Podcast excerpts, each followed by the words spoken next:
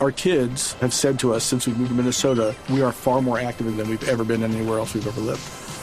Moving to Minnesota opened up a lot of doors for us. Just this overall sense of community, the values that, you know, Minnesotans have. It's a real accepting, loving community, especially with two young kids. See what makes Minnesota the star of the North.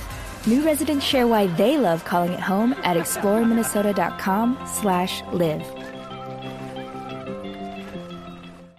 Señores, hay que contar esto. Argentina se pone arriba 1-0 sobre Paraguay, gol de Messi, lo hizo de penal, minuto 11 del primer tiempo y tenemos al primer clasificado por la Conmebol a Brasil 2014, por supuesto aparte del anfitrión. Argentina vence 0-1 a Paraguay en Asunción y está logrando el cupo al Mundial.